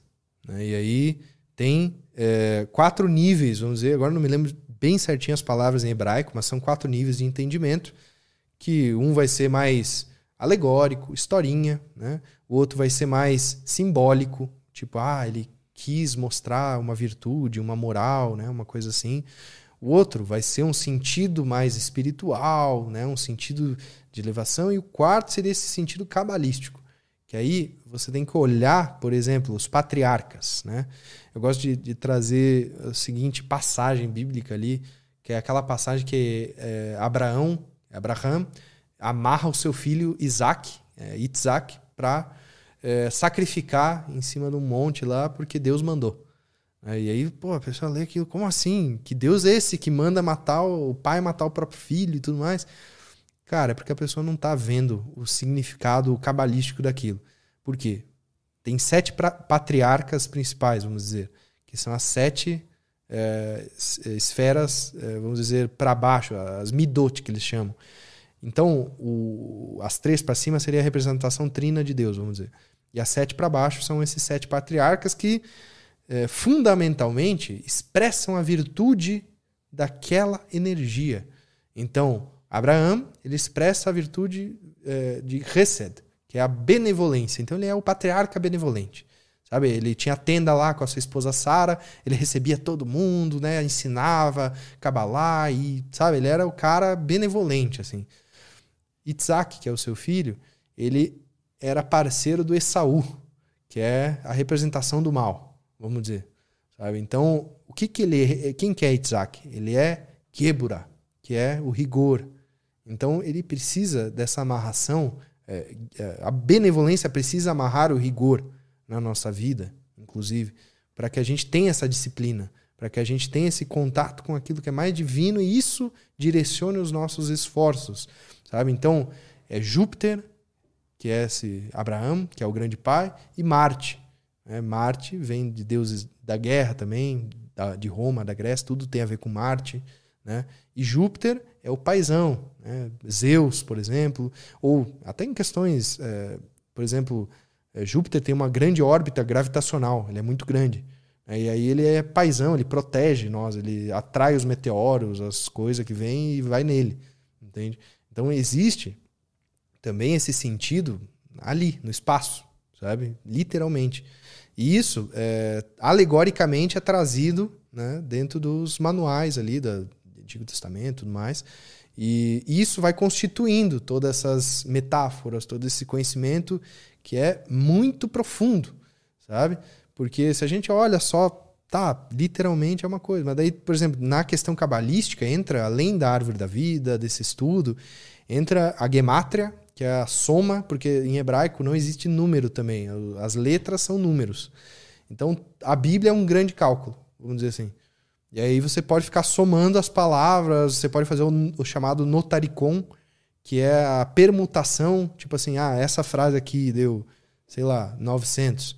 Aí você troca ou entra numa ressonância com a outra frase de outro livro lá na frente que também deu 900. Aí você compara as duas, tem um sentido, é, sabe, é, oculto ali nas duas juntas. E aí tem todas essas questões que é, também. Ah, notaricon que eu estava falando é que é a permutação das letras. Tipo, você troca uma letra com a outra e forma outra palavra. Sabe? Então tem muita coisa que a gente nem desconfia às vezes, mas que é estudado, que é aprofundado, né? Principalmente se você gosta, por exemplo, de, de desses, dessas questões mais religiosas, eu acho super válido estudar realmente tentar aprender hebraico. Não é tão difícil assim o hebraico, o hebraico bíblico. E adentrar nesses estudos mesmo, porque é muito interessante, tem muitas revelações que não são comentadas por aí, que ninguém fica falando abertamente, até porque poucas pessoas sabem disso, sabe? É possível que alguém, depois de entender como funciona as, as leis do universo, utilize, manipule isso, utilize isso a seu favor e tudo mais? Tipo, um mago. É possível esse tipo de coisa acontecer? Sim. É interessante a gente fazer uma é, distinção entre, por exemplo, um magista, um mago e um ilusionista, ou aquele cara que vai pegar uma carta e some uhum. aqui, aparece lá. Sabe? Porque é, existe sim essas questões de ilusionismo, de, de é, fazer mágica mesmo, né? Que nada tem a ver com esse nível de é, magia propriamente dita em nível espiritual, né? Em nível mais alquímico, de fato, dessa transmutação. Então, é, o magista, eu digo magista porque o mago é tipo como se fosse o, mestre dos magos, assim, é aquele que já está num nível que provavelmente a gente não tem muitas pessoas aqui também. Sabe? Mas o magista é uma pessoa que ele está nessa busca e a gente não lembra né, que existe o véu do tempo para nós aqui. Então a gente quer fazer uma coisa aqui e dar o resultado agora, sabe? Mas a questão da magia, dessa imposição da nossa vontade sobre essas leis universais, é, usar disso daí para, através da sua envergadura espiritual, fazer com que algumas causalidades venham até você, por exemplo, né? tudo isso exige um certo tempo, né? um certo, uma, uma disciplina em você executar algumas coisas, sabe? E também não quero deixar isso aqui muito místico, assim, desse misticismo de que você vai pegar lá um negócio, botar um, umas ervas, uns cristais aqui, fazer um rezo e vai acontecer. Sabe? Não é bem assim também. Sabe? É uma coisa que envolve muito mais da sua própria vontade e, e também da, dos alinhamentos maiores, que daí entra a astrologia, por exemplo, que é muito interessante para quem executa algumas práticas ditas mágicas mesmo. E a partir disso, você consegue eh, atrair certos resultados ou até mesmo se colocar em determinadas posturas. Por exemplo, ah, eu quero, é, sei lá, eu quero ser mais disciplinado no meu trabalho, eu quero ser mais produtivo.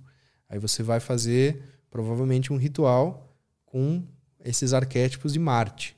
Aí você vai usar vermelho, você vai trazer a vela vermelha, por exemplo, você vai usar algumas pedras mais dessa cor, porque isso é psicurgia. Você vai estar fazendo uma influência psíquica em você mesmo, sabe? Você está imerso naquilo e aquilo responde simbolicamente para você. Aí você pode usar sigilos planetários, você pode fazer várias coisas assim que vão te ajudar a ancorar aquilo no teu subconsciente para que você mesmo é, consiga chegar nesse estado de consciência, sabe? Assumir uma determinada postura ou também tipo é, tem gente que diz que consegue até curar doenças, por exemplo, sabe? Com, através disso, através desses é, dessas ritualísticas muito pontuais, com uma energia específica, ou com arcanjo tal, sabe? Seria Samael nesse caso, se fosse de Marte. Então, tipo, você pega ali, é, escreve em hebraico, sabe? Faz toda a questão e tal, daí envolve da fé, né? envolve da pessoa acreditar que aquilo tem algum poder, e aquilo efetivamente vai ganhar algum poder, porque ela acredita que tem, e também envolve da pessoa ter o nível de iniciação também dentro das egrégoras para ancorar tal, tal questão ali, sabe? Porque não é só ir lá e fazer duas, três coisinhas que você vai chamar uma força macrocósmica universal que, sabe, tem milhões e milhões de anos, que é uma, uma dita inteligência, sabe, planetária, uma inteligência cósmica, vamos dizer assim, para além até de planetas, né? Uhum. Então é um, é um assunto bem delicado, assim, mas eu, particularmente, não recomendo as pessoas ficarem fazendo magia. Eu não acho que esse é o caminho. Sabe, eu sou muito dessa ideia de que a gente tem que se alinhar com o fluxo da natureza. E através desse alinhamento a gente entende as coisas, entra, é, sai da cronologia que eu estava falando antes e entra na sincronicidade. Sabe o que, que é isso? Sincronicidade, o Carl Jung também fala muito sobre isso. É quando a gente entra nesse movimento universal, vamos dizer assim, nesse movimento natural das coisas, e a gente não fica mais preso no, nas horas. Tipo, não é agora eu tenho que estar tá lá para fazer tal coisa, uma reunião tal hora, tal coisa tal hora, sabe? Tudo regradinho. Você entra num fluxo, vamos dizer, onde você está no lugar certo na hora certa. Sempre. Sabe? E, e, e as causalidades antecedem as causas. E aí entra uma ideia de não linearidade do tempo de que o tempo ele é mais como uma espiral e não tanto como uma linha, sabe? Mas aí também é, é bem complexo de explicar isso, mas a ideia é se alinhar com a natureza, entrar na ressonância, sabe?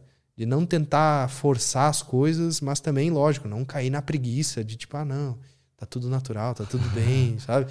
E entrar numa, numa, numa enfim, numa vibração ali que você acaba ficando só porque a natureza mandou você ficar. Não é por aí também. Né? Mas eu, particularmente, não aconselho, principalmente as pessoas que estão começando a fazerem é, ritualísticas, mágicas tudo mais, porque você está manipulando algumas forças que, primeiro, você não conhece. Às vezes aquilo pode ser um espírito zombeteiro se passando por uma força lá angelical, você nem sabe. Sabe? A pessoa não tem esse discernimento ainda. E aí ela vai tentar sozinha, ela vai tentar sem acompanhamento, sem um grupo, sem uma egrégora, desprotegida, acaba atraindo certas coisas que não é legal, sabe? Então, existe um, uma consequência para esses atos também, sabe? Não é sem consequências, as coisas não funcionam assim. E eu vejo que tem, tem muito essa mentalidade um pouco juvenil, né? inconsequente da, da, da, das suas próprias ações. Então, eu vejo que tem um cenário bem grande de pessoas que fazem alguns movimentos ritualísticos e tal, e acabam chamando algumas forças que não são muito boas, assim. Entendo. Como é que você vê figuras uh, tipo Jesus, Buda e etc? Cara, eu vejo como é, justamente aqueles que conseguiram chegar na maestria da consciência, sabe? É, cada um por seu meio, né? Mas eu vejo que essas figuras elas devem ser como avatares a serem seguidos, sabe? Tipo, não seguidos fanaticamente, mas seguidos como seres humanos que conseguiram se elevar. Né? Não como deuses inatingíveis. É, e tem uma frase no Corpus Hermético, agora me lembrei, que é a seguinte: Corpus Hermético é o, é, são o conjunto dos textos herméticos tradicionais lá daquele período helênico, lá antigamente. Ah. É, que diz assim: os deuses são como humanos imortais e os humanos são como deuses mortais. Sabe, a gente tenta espelhar aqueles deuses gregos, as divindades, até os próprios avatares, né? que são essas personagens muito pontuais que marcaram uma época, assim, a gente às vezes endeusa muito isso, sabe? E põe aquilo num patamar inatingível. E isso eu vejo que é, um, como eu já falei, um problema, né? Porque é, você acaba se botando num lugar de tipo, eu nunca vou ser nada, nunca vou chegar lá, nunca vou conseguir uma iluminação, qualquer que seja essa iluminação. Sabe? E aí, às vezes, isso terceiriza a coisa. É aquela coisa, né? Quem busca um salvador é uma vítima. Né? Pessoa que não está se vitimizando, ela não busca alguém para salvar ela. Então, a salvação vem de dentro. Assim como Cristo falou, assim como Buda falou, sabe? A salvação, ela vem de dentro de nós, é a nossa comunhão com Deus. Não há um intermédio, isso é o problema das religiões, principalmente. E de várias ordens, de várias é, instituições, melhor dizendo. Não é nem a religião, é a instituição que é o problema. Eles põem você, Deus e eles no meio. Entende? Então você só consegue chegar a Deus se for por eles. E não é essa a ideia, sabe? As religiões deveriam, deveriam pregar é, o amor.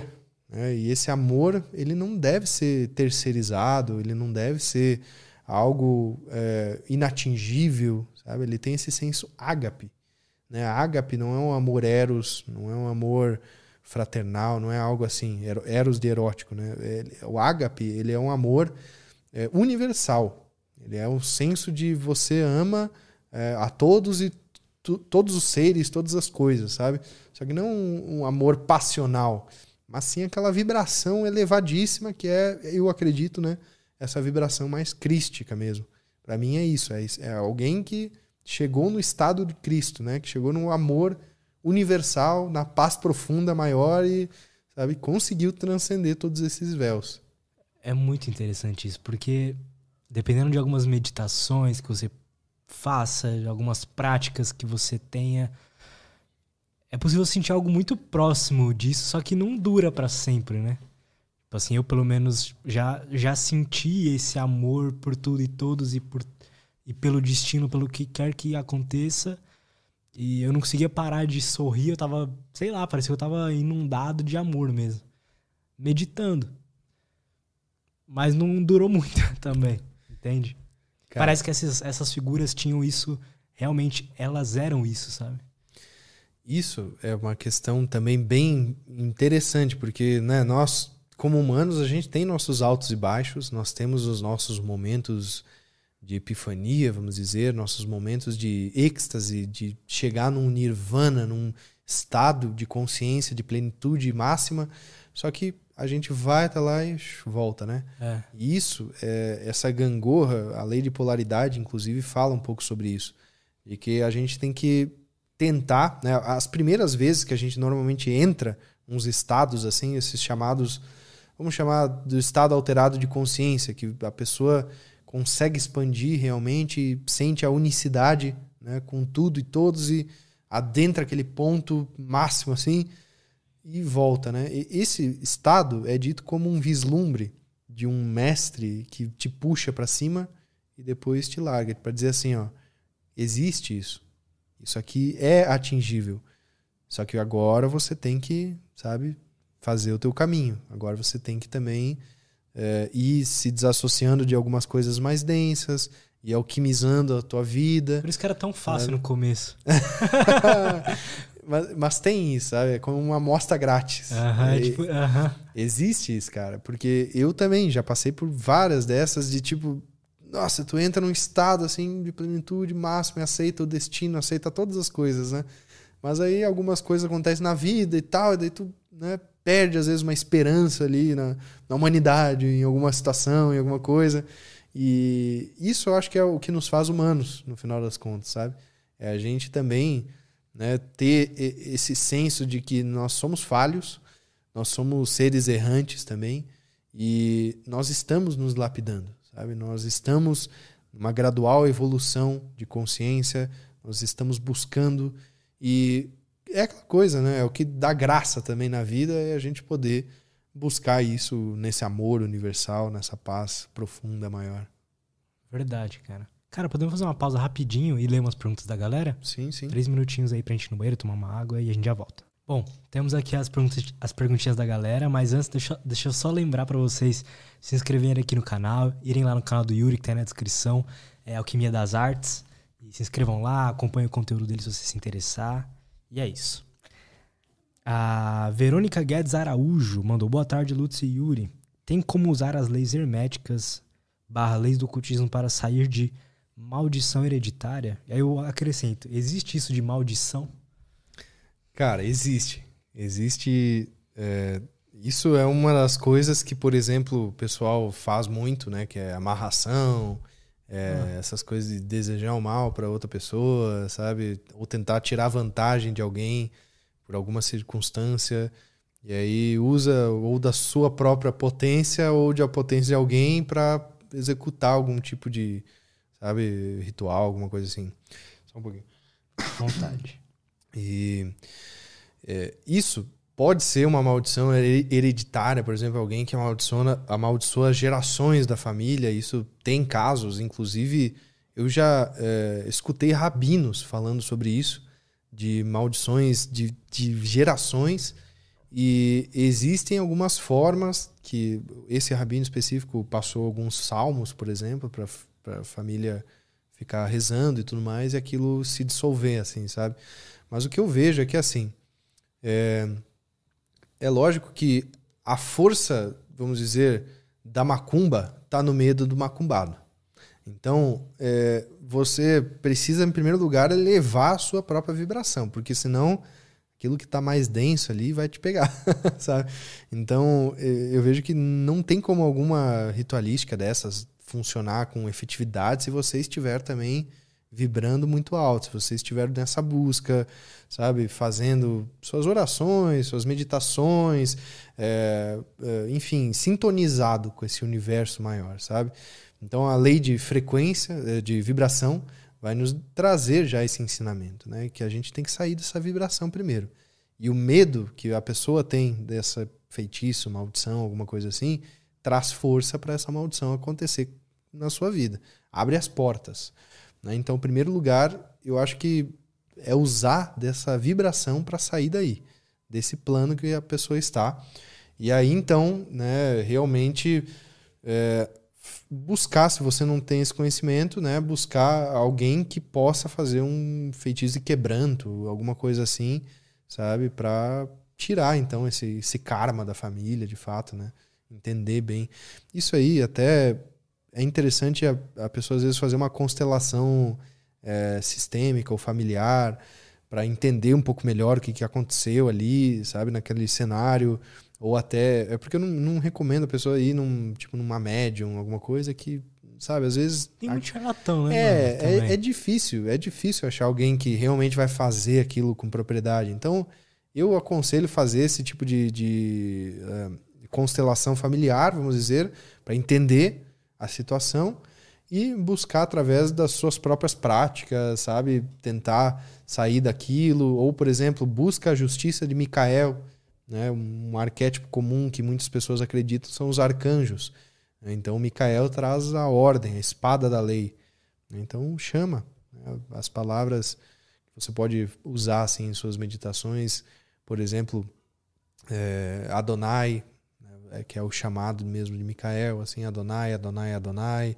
Você pode chamar uh, aquele rezo famoso também que é Kadosh, Kadosh, Kadosh, Adonai Tsebayot, né, que é o Senhor, Senhor das legiões, vamos dizer assim.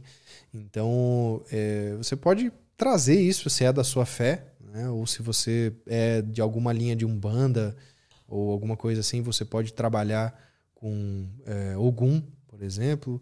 Você pode, sabe, trazer essa força específica que vai te trazer a justiça em, nesse caso, né? Eu vejo muito para esse nível, esse ângulo, melhor dizendo. Perfeito. Uh, o Gustavo Stefanello mandou o seguinte: Olá, Lutz e Yuri. Yuri, quais os passos para se tornar um alquimista? Os passos para se tornar um alquimista. essa é uma pergunta profunda, mas é uma pergunta que muita gente pede assim, ah, quais são as etapas desse processo alquímico? Quais são os passos para se tornar um alquimista? Então, e cara, isso é uma pergunta que não tem uma resposta pronta. Por quê? A alquimia, ela é a, veja bem, a alquimia é uma é, ciência mercurial na sua natureza. O que, que é isso, né? Mercúrio, ele é o metal aquele que ele não é nem sólido, nem líquido, né? Ele fica num estado ali meio intermediário. Uhum. Na natureza você encontra o mercúrio normalmente misturado com amálgama de alguma outra substância. Então ele está sempre meio que misturado com alguma outra coisa e tal. E a alquimia é igual, sabe? A alquimia não tem uma religião, um dogma, uma coisa que é assim canônica para dizer é aquilo, sabe? Então ela vai ser justamente algo que vai se transmutando conforme vai passando o tempo. E aí existem é, processos da alquimia em sete passos, existem processos em 12, em 15, em 50 passos, sabe? Depende de quem que você vai ler, vai buscar aquela informação, vai te dar algum panorama. O que, que eu posso dizer de forma bem simplificada aqui? É que a pessoa ela tem que é, buscar em primeiro lugar natureza. Né? Se conecta com a natureza, primeiro externa, que é mais fácil, depois interna.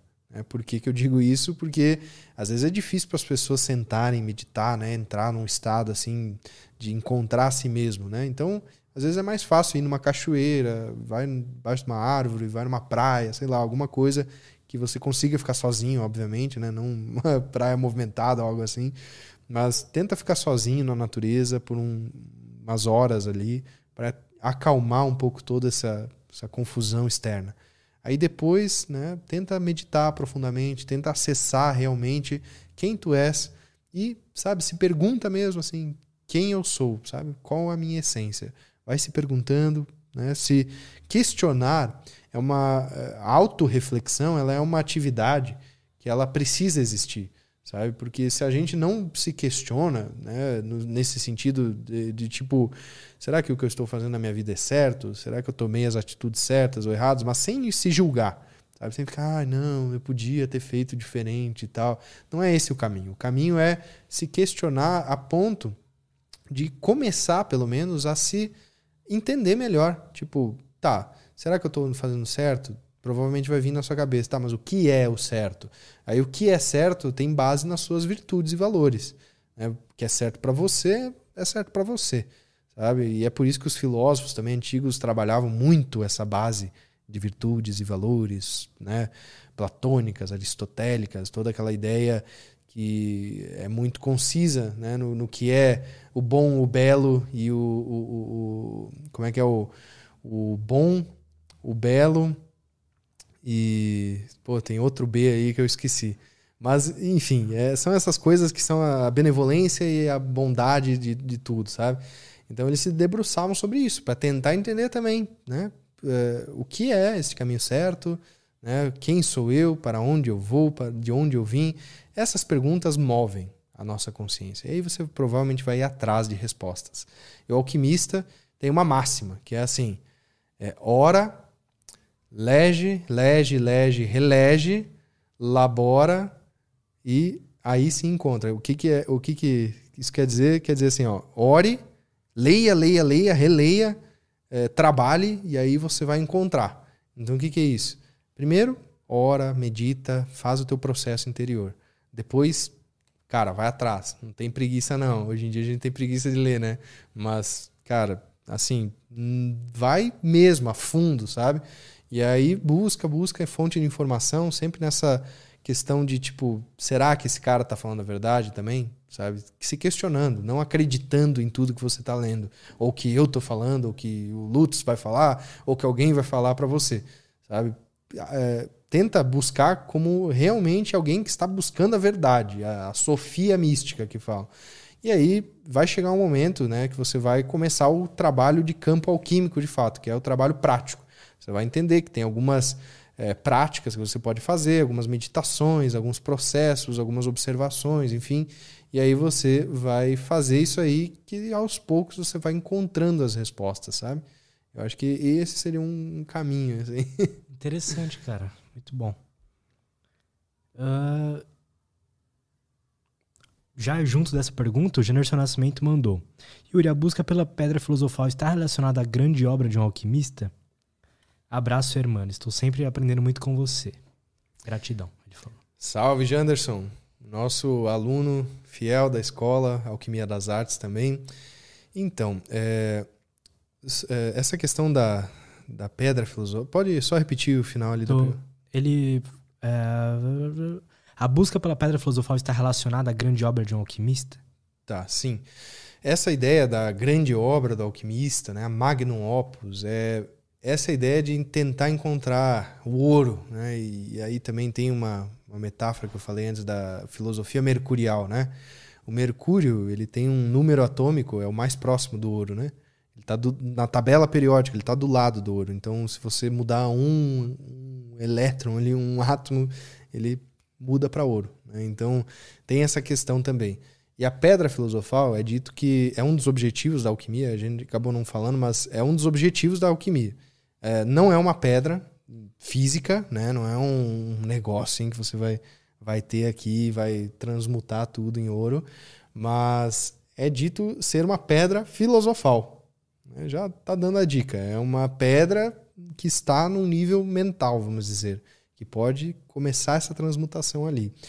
Então, a pedra filosofal, ela é, existe como um objetivo metafísico da, da consciência para que a gente é, possa entender essas alegorias, né, justamente da alquimia em si, né, nesse caso, e que a gente consiga é, entender que a nossa obra, é, a nossa grande obra divina, vamos dizer assim, nessa evolução da consciência, é, é encontrar essa pedra interior, né, encontrar esse santo grau interior, é encontrar essa essência, esse coração crístico, Sabe? É tudo a mesma coisa.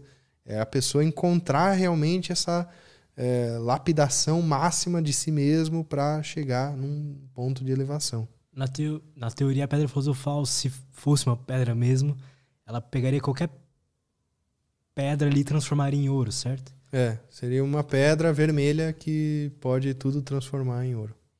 Entendo. Se você parar para pensar, uma pessoa que se eleva a tal ponto, ela só de conversar com alguém faz a pessoa ter vários insights sobre a própria vida, né?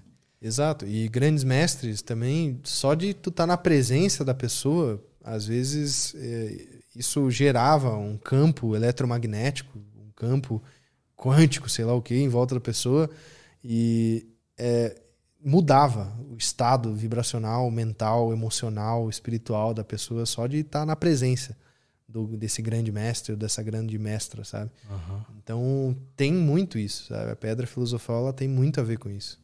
Perfeito. Uh, a Anabela Lopes mandou Yuri. É possível atingir a unificação sem usar alternadores de consciência como drogas ou outras substâncias? Obrigado. É possível. É muito possível. É, o que eu vejo é que assim, drogas eu nunca iria dizer para você usar, assim, né? Porque não tem sentido. Mas é, usar. é, tipo.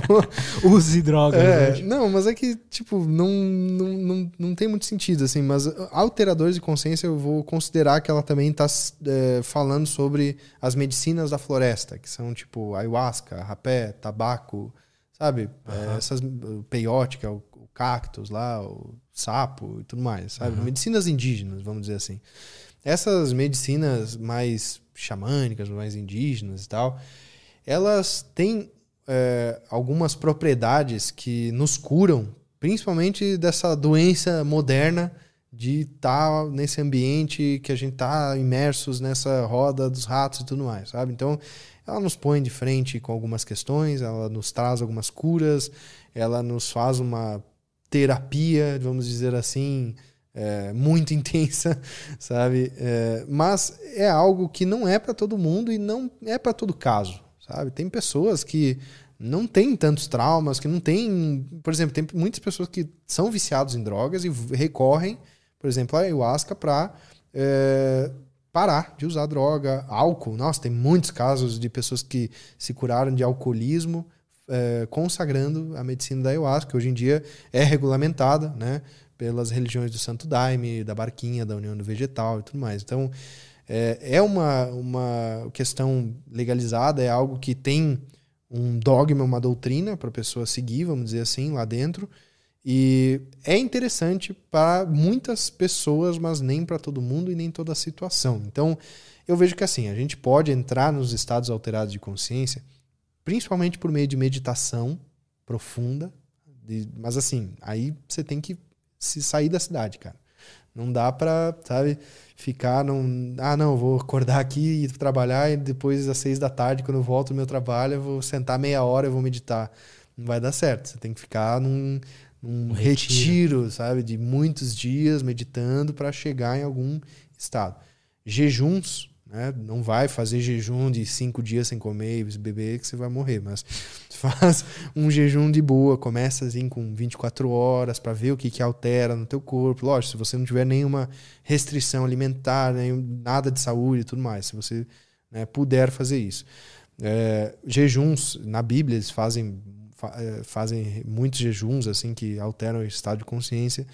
Existem alguns incensos, ervas e tudo mais que se a pessoa é, faz essas defumações também altera o estado de consciência, mas aí pode ser considerado até usar alguma substância, né? Porque querendo ou não é algo que está é. ali e tal. É, existe respiração, existem técnicas de respiração que você teoricamente libera DMT, que é essa mesma molécula da ayahuasca, sabe? Só que é uma teoria que eu não posso dizer que é verdadeira, porque não tem base, comprovação científica e tudo mais para dizer que é, sabe? Mas, é, enfim, é algo que funciona. Não, não tem assim cientificidade de que é aquela molécula e tudo mais, mas se você fizer direito, vai funcionar, sabe? Só a prova disso. Então, é, se você faz algumas respirações específicas, em cadências específicas, você entra em estados de consciência específicos. Sabe? Isso também é válido e tem mantras também. Sabe? Você pode ressoar mantras até você chegar num estado de consciência. E isso inclui orações, tipo Pai Nosso, Ave Maria, sabe? Essas, que inclusive é cabalístico. O Pai Nosso é uma constituição de dez ideias, vamos dizer, que formam a, a estrutura da árvore da vida. Então tem essa questão também. que As orações do Caralho, cristianismo elas são cabalísticas, sabe? Então. Eu todo... pessoalmente não, não, sou cristão nem nada, mas eu nem sabia rezar o Pai Nosso até tipo um mês atrás. Mas eu achei muito foda é, colocar isso no dia a dia, assim, e realmente ficar lá 10, 15 minutos recitando. Eu senti algo. É, dá um, dá um senso, assim, né, de, de, de uma conexão. É, e, uma conexão. E, e isso também é, ressoa também com essa ideia da egrégora. Por exemplo, uma egrégora é um conjunto, vamos dizer, de, de pensamentos que acabam virando um ser vivo, vamos dizer, no inconsciente coletivo né, da, da humanidade. Então, essa egrégora do cristianismo é muito forte. Né, e muitas pessoas estão rezando essa mesma oração muitas e muitas e muitas vezes. Sabe? Então, isso gera uma força que está aí. Sabe? E se você também reza e tem essa devoção, essa fé, você também entra nesse fluxo dessa mesma força, sabe? E o mesmo acontece com mantras hindus. Né? Se você vai fazer um japamala de 108 contas, faz um mantra específico, alguma coisa assim, bem na concentração, sabe? Tudo certinho. A pessoa entra nos estados mais alterados. Show de bola, cara. Yuri, Muito obrigado pelo Valeu, nosso papo. Lutz. Adorei, cara. Adorei mesmo. Como é que o pessoal pode fazer para te seguir lá, acompanhar seu trabalho, conhecer mais sobre o que você fala? Perfeito. O- vocês podem me conhecer no Alquimia das Artes, né, no YouTube. Cara, por que Ah, esse nome? Cara, esse nome me surgiu é, depois de refletir muito o que, que eu queria sintetizar. Eu pensei assim, é, eu sou um artista, na, da minha essência sou músico. Assim, então, eu gosto muito dessas questões artísticas mesmo, e eu vejo a questão da arte com é, um olhar um pouco diferente de é, entretenimento, por exemplo. Para mim, a arte não tem a ver com entretenimento. A arte tem a ver com uma expressão do coração do artista, sabe? É, bem resumidamente, né? E, e alquimia, porque é esse processo dos conhecimentos esotéricos, de toda essa transmutação, e porque eu queria é, trazer um senso de que a sua maior obra de arte é viver em plenitude. Então, você é um artista da sua própria vida, sabe? E através da, desse, dessa alquimia de todas as suas artes, você consegue chegar na felicidade, na liberdade, sabe? Consegue chegar na plenitude da alma. Aham, Então, tem mais ou menos esse sentido, assim. entendi. E também, né, vocês podem encontrar no Instagram. Nós estamos por lá também. Lá a gente posta mais eh, imagens transcendentais, textos, citações, coisas bem interessantes que vão animar e edificar o seu feed. Boa. E todos os links estão aí na descrição. Então vão lá, acompanhem o Yuri lá. É isso, mais uma vez, muito É obrigado isso aí. nosso Valeu, papo. Lutz. Gratidão. Tamo junto. E valeu todo mundo que acompanhou a gente até aqui. Até a próxima e Valeu.